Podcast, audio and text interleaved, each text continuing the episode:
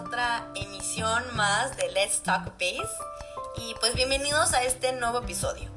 Estamos muy contentas y emocionadas porque el tema de hoy es un tema al que sin duda alguna todos los emprendedores nos enfrentamos en este mundo lleno de retos, de subidas y de bajadas que es el mundo de emprender. Hoy vamos a hablar y a profundizar en el tema de tu socio perfecto. Sabemos que elegir si tendrás o no un socio, las características que debe tener, el cómo elegirlo para que sea el adecuado, es uno de los temas más preguntados. También sabemos que un buen socio es clave para el futuro del negocio. Y hoy hablaremos sobre conceptos que son importantes que tomes en cuenta al momento de tomar esta decisión. Para empezar, me gustaría que tuviéramos claro que un socio estará involucrado en las decisiones de la empresa y obtendrá una parte de los resultados o de las ganancias. Para tomar esta decisión se necesita compromiso, dedicación y objetividad. Recuerda que tú eliges quién se suma, es tu proyecto, así que la decisión es tuya. Hazla con calma, piénsalo bien y hazlo responsablemente. Con esto en mente, responde las siguientes dos preguntas. La primera es, ¿realmente necesitas un socio? Y la segunda, ¿para qué necesitas un socio? Te doy tiempo para que contestes. ¿Ya contestaste? Muy bien. Si tu respuesta es que necesitas un socio por el dinero, déjame decirte que no es lo más recomendable. Como ya lo mencioné antes, un socio se involucra en las decisiones del negocio. Así que si tu motivo solo es por el capital, te recomendamos que busques pues, otras opciones. Una de ellas es una incubadora de negocios, aunque aquí debe ser muy inteligente. Una incubadora puede ayudarte a darte más conocimiento si no sabes mucho o no dominas por completo tu tema. Si no sabes cómo, cómo desarrollar el tema de tu negocio, una incubadora pues te da los pasos a seguir. Si estás en este punto de no saber qué hacer, no saber cómo, cómo desarrollarlo, en este caso pues una incubadora es lo más recomendable. Solo que ten mucho cuidado porque las incubadoras tienen que reportar números. Nada más toma esto bien en cuenta.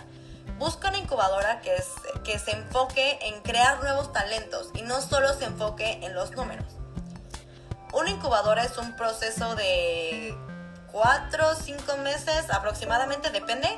Y bueno, te enseñan cuestiones como de finanzas, eh, cuestiones de marketing, cómo hacer el modelo de negocios, etcétera. Y lo padre que pues te llevan de la mano en la creación y la elaboración de todo esto. Si tú de plano no quieres una incubadora, puedes buscar inversionistas. Todos tenemos ese tío que le gusta invertir, ese compañero, ese jefe, ese conocido. Busca a alguien que le interese invertir sin involucrarse como tal, como un socio. Ahora, si crees que necesitas un socio para que te apoye con toda esta área de la operación, mejor checa si no te conviene contratar a alguien, como algún experto, para que te asesore y te acompañe. No es necesario que se haga em, que se haga un socio para que te apoye y te lleve de la mano.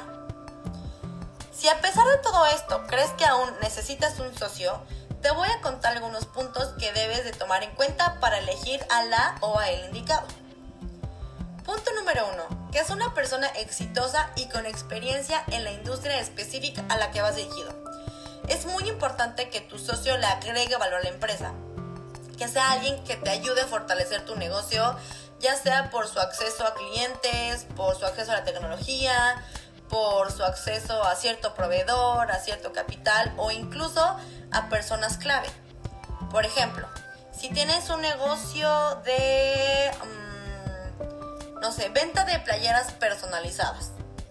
Bueno, pues busca que tu socio tenga relación con el proveedor de playeras. O que tu socio pueda, no sé, inventando, traerse una máquina de Japón para hacer mejor la impresión y que quede más pro y cosas así. Me explico, ese tipo de cosas que le agregan valor a tu producto, a tu marca, a tu servicio y lo hacen muchísimo más pro. El segundo punto es integridad, buena reputación y valores. Es vital que tu socio tenga buenos valores y que los compartan, ya que estará, como lo dije anteriormente, estará tomando decisiones contigo 24/7 y tendrá acceso a muchas, si no es que a todas las áreas del negocio. Busca un socio que tenga valores sólidos y comprobables por su historia.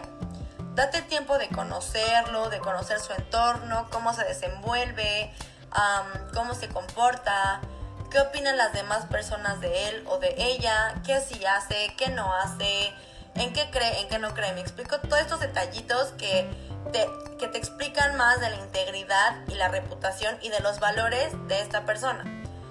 Supongamos que tus tres principales valores son honestidad, respeto y transparencia.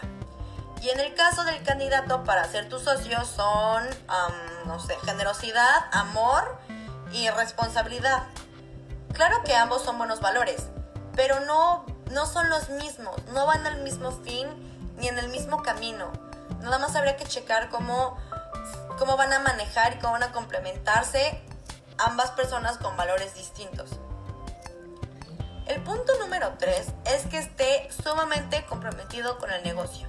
Y no solo de palabra, ¿eh? sino también de tiempo e incluso de recursos.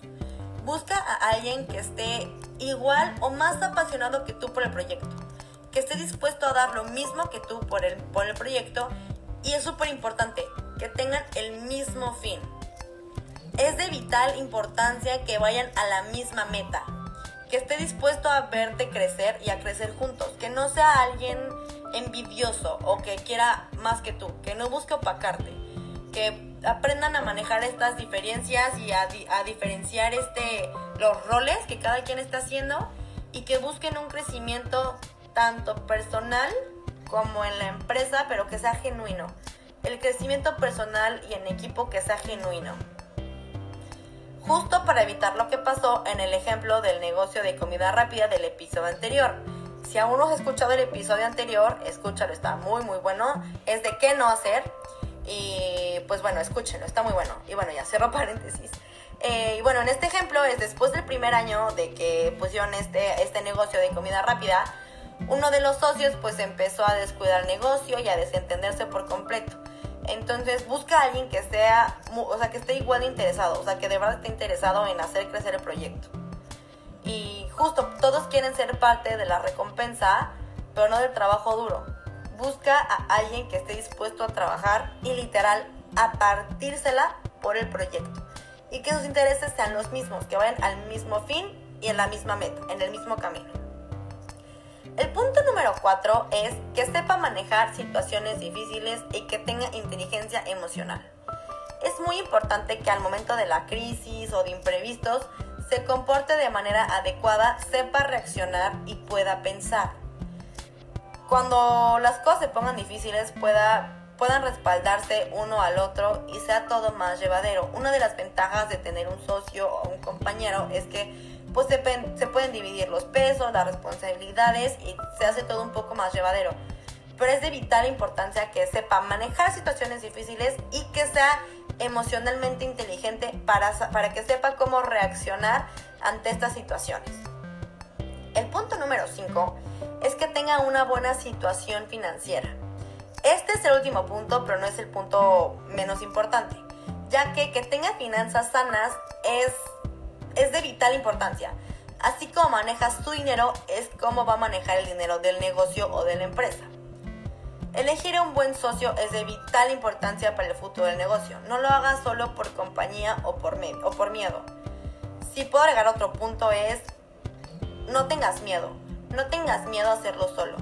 Quítate el miedo, mantente seguro de tus capacidades porque pues por algo estás ahí, por algo tienes esa idea.